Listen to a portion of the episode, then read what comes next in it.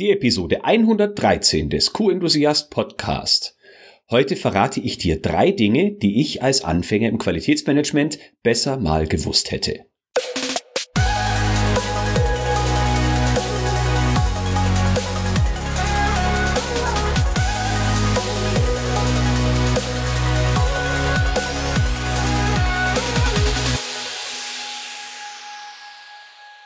Ein enthusiastisches Hallo und willkommen zu einer neuen Podcast-Episode. Ich bin Florian Frankl und dies ist der Podcast mit der QM Umsetzungsgarantie. In der letzten Episode ging es um die Frage, ob QM neutral ist und ob QM überhaupt neutral sein kann. Ich habe schon schönes Feedback bekommen, unter anderem von Bernd und Jörg. Vielen Dank dafür. Wenn ich noch mehr Rückmeldungen bekomme, dann werde ich diese in einer separaten Podcast-Episode zusammenschneiden und zum Thema machen. Mich interessiert nämlich deine Meinung. Also, du hast auch eine Meinung dazu, Episode 112, QM neutral ja oder nicht, dann Lass es mich wissen. florian.frankel.q-enthusiast.de per E-Mail oder dort in der Episode 112 gibt es die Möglichkeit, mir auch eine Sprachnachricht zu schicken. Ja, bevor es losgeht, möchte ich dir noch meine 42 Punkte Liste mit Ideen für interne Audits ans Herz legen.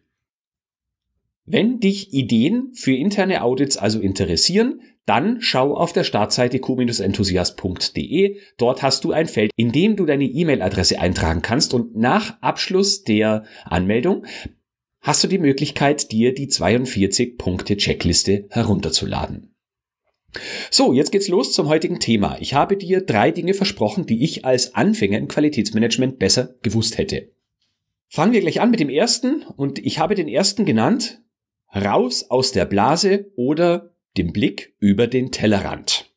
Ich habe dann nämlich gleich dreimal denselben Fehler gemacht in den letzten jetzt mittlerweile 13 Jahren. Es betraf dreimal den Punkt Logistik und jedes Mal habe ich zu sehr, war ich zu sehr in der QM-Blase und habe nicht ausreichend beachtet, was um mich herum passiert und welche Auswirkungen meine Entscheidungen oder Nichtentscheidungen auf andere Abteilungen und die ganze Firma haben können. Es begann im Jahr 2007. Da war ich frisch im Qualitätsmanagement und ähm, war dort verantwortlich für Qualitätsmanagement und Qualitätssicherung bei der Herstellung von Kunststoffbechern.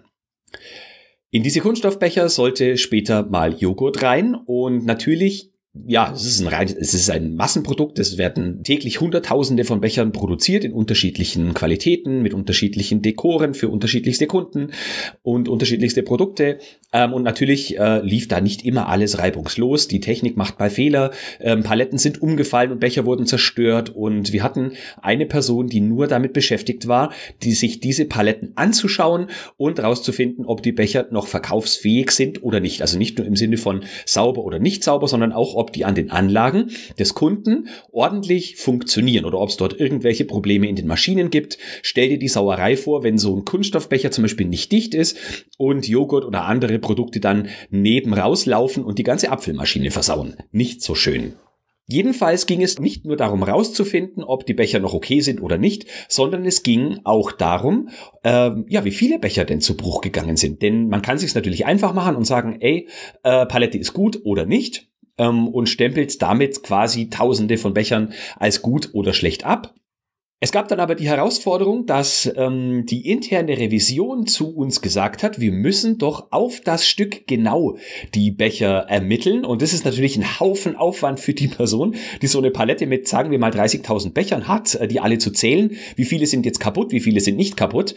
Ähm, ein Mordsaufwand. Und ich hatte das damals nicht äh, betrachtet, äh, nicht beachtet und habe erstmal ja versucht zu diskutieren es müsse doch in Ordnung sein, ähm, wenn man sagt, Palette gut oder nicht gut. Und die kann man dann ja wieder recyceln und für die Herstellung neuer Becher verwenden. Ähm, die Gegenpartei, also die interne Revision, war der Meinung, man müsste das auf das Stück genau äh, sich anschauen. Und was mir gefehlt hat damals, ist der Weitblick dafür, ähm, dass es durchaus wichtig ist, über das Jahr gesehen hochgerechnet, die Stückzahl möglichst genau ermitteln zu können, nicht nur um die Ausschussquote zu, äh, zu verstehen, sondern auch eben um den entgangenen ähm, Gewinn, den, gangen, den entgangenen Profit ordentlich ermitteln zu können. Die Lösung des Problems kam letztendlich nicht von mir, sondern von dem damaligen Leiter der Logistik. Ich weiß gar nicht, ob er immer noch der Leiter ist. Die Idee bestand nämlich in einem Mittelweg. Wir haben auf 1000 Stück genau ermittelt, wie viele Becher beschädigt sind. Das war dann etwas einfacher, weil wir wussten, eine Anlage stapelt die Becher in so und so viel Stück und somit konnten wir die Anzahl an Stangen viel leichter ermitteln, als wenn wir die einzelnen Becher hätten zählen müssen. Heute würde ich viel schneller auf eine solche Idee kommen, dass es einen Mittelweg gibt. Das ist total banal, dass man äh, einfach nur eine andere Art der Zählweise, dass man die äh, Stück zusammenfasst, äh, nutzt. Aber das war mir damals nicht klar. Ich wollte es damals möglichst leicht haben. Natürlich ging es nicht nur darum zu wissen, wie viel äh, ja, Gewinn entgangen ist oder wie viel Umsatz entgangen ist, sondern es ging natürlich auch um die Produktionsplanung. Man musste wissen, wie viel ähm, wie viele Produkte, wie viel Stück Produkte müssen hergestellt werden, damit eine Kundenbestellung bedient werden kann. Mein Fokus bestand aber lediglich darauf festzustellen, ob das Produkt gut ist oder nicht. Alles andere war mir relativ egal. Und es war ein Lernprozess zu verstehen, was um mich herum passiert und welche Auswirkungen außerhalb der Qualität ähm, ja bestimmte Handlungs- und Denkweisen haben können. Das Beispiel Nummer zwei ist aus dem Jahr 2015. Zu diesem Zeitpunkt war ich Teamleiter für die Qualitätssicherung von Rohstoffen und Verpackungsmitteln.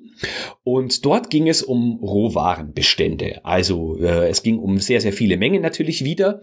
Wenn wir mal von der Qualitätssicherung entschieden haben, dass ein Produkt nicht, also dass ein Rohstoff nicht ins fertige Produkt einfließen kann, weil Paprika zu weich sind, weil die Farbe nicht passt, weil die Verpackung nicht ordentlich bedruckt ist, Druckfarbe nicht richtig, also der Farbton nicht passt oder so, ja, dann waren natürlich immer große Mengen betroffen, die dann nicht für die Herstellung verwendet werden konnten, was A in der Produktionsplanung eine Lücke hinterlassen hat, was B natürlich dazu geführt hat, dass wir Produkt wieder, also Rohstoff wieder zurück zu den Lieferanten schicken mussten, was immer zu Diskussionen geführt hat.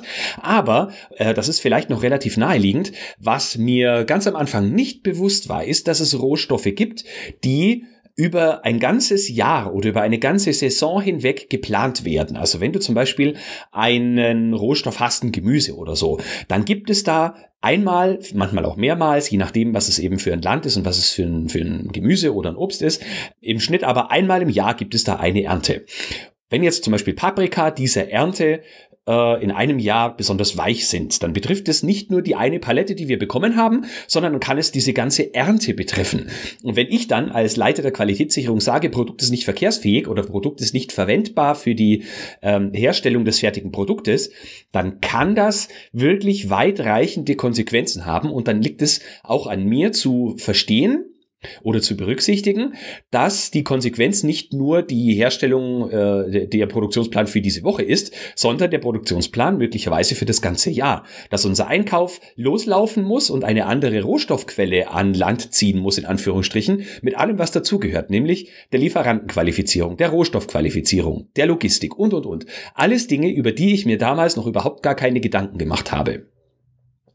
Und zuletzt das Beispiel Nummer drei ist aus dem Jahr 2017. Meine aktuelle Position als Qualitätsleiter. Es ging um die Entscheidung von Sperrware. Also fertiges Produkt liegt am Lager, hat irgendwelchen Qualitätsmangel und dann galt es in meiner Anfangszeit sehr schnell die Entscheidung zu treffen, kann das Produkt verwendet werden oder nicht.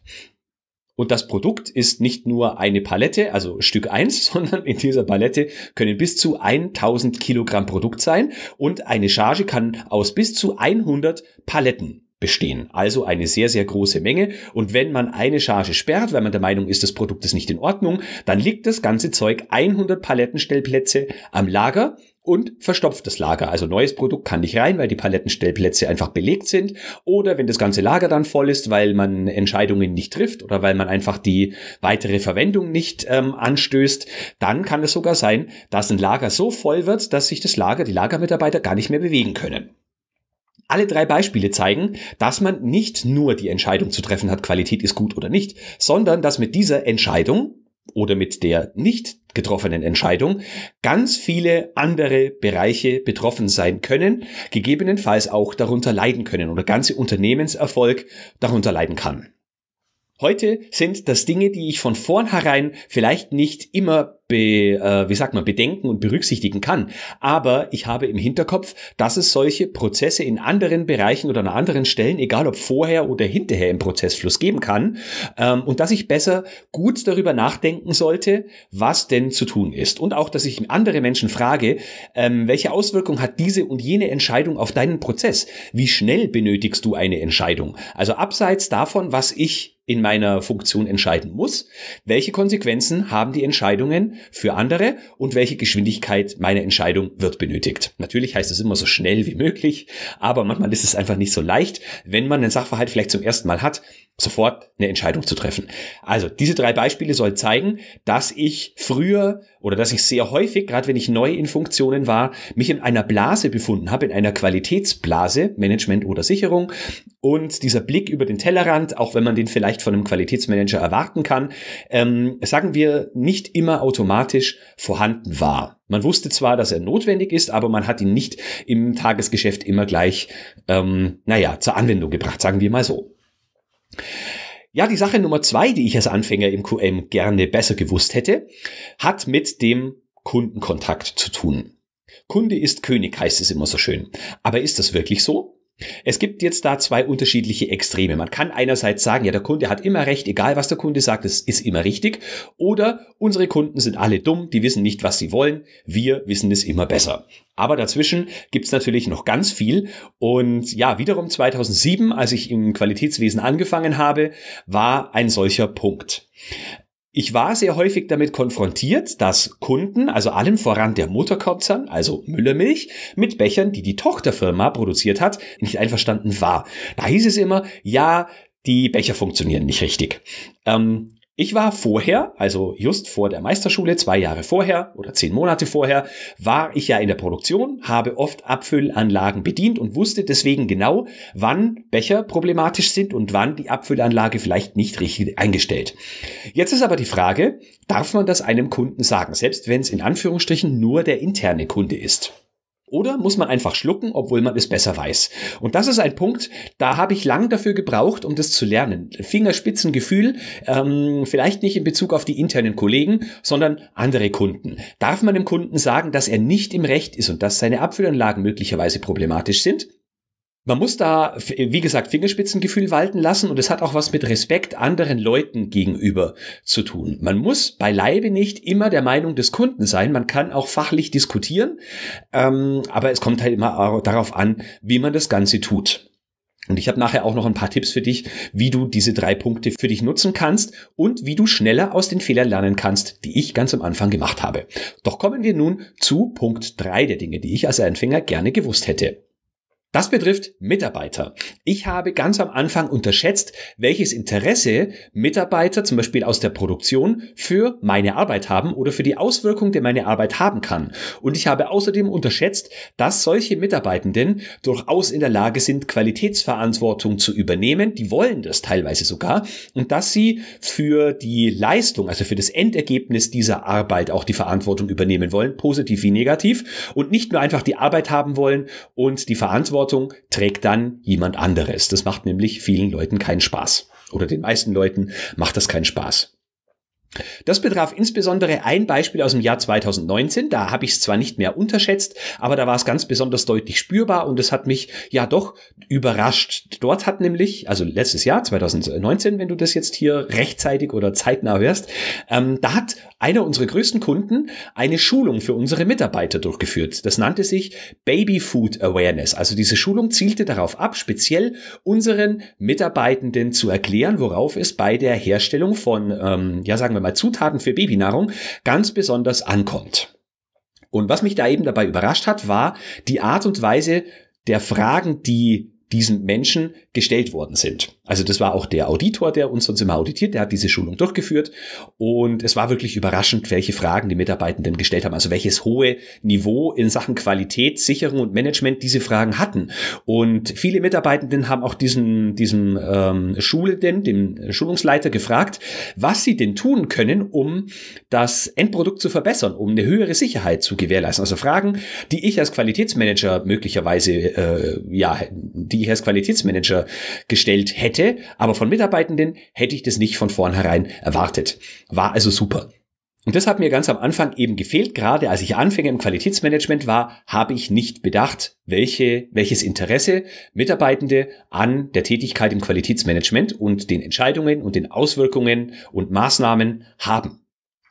Gerade im KVP ganz am Anfang waren wir nur unter den, sagen wir, Abteilungs- und Teamleitern, haben keine Mitarbeitenden aus der, äh, aus den Kernprozessen mit involviert, die eigentlich die meiste Ahnung zum Beispiel von der Technik haben, weil sie ja täglich quasi drinstecken. Das sind ihre Babys, mit denen sie äh, manchmal sogar länger zu tun haben als mit ihren eigenen Kindern zu Hause.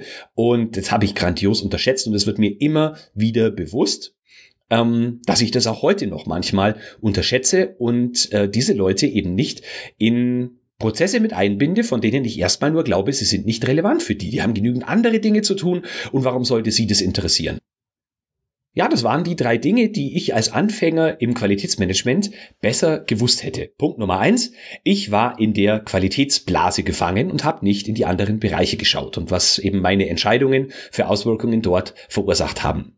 Punkt Nummer zwei, der Kunde hat recht oder etwa doch nicht. So die Balance zu finden zwischen dem Kunden immer recht zu geben und es aber selber trotzdem zu wissen, den Standpunkt zu vertreten, aber respektvoll. Und das Dritte, ich habe Mitarbeiter unterschätzt, nämlich welches Interesse sie an meiner Arbeit haben und wie viele von ihnen aktiv Verantwortung für die Qualität und für das Ergebnis ihrer Tätigkeit übernehmen wollen. Und jetzt habe ich natürlich zum Schluss noch drei Tipps für dich. Zum Punkt eins, also raus aus der Blase. Äh, überlege dir, welche Auswirkungen deine Entscheidungen haben können und diskutiere diese Entscheidung auch mit anderen. Also wenn du die Möglichkeit hast, die ein oder die andere Entscheidung zu treffen, dann überleg zuerst mal, welche Auswirkungen das für die Arbeit anderer haben kann. Also nicht nur der Kunden, sondern auch interne Auswirkungen.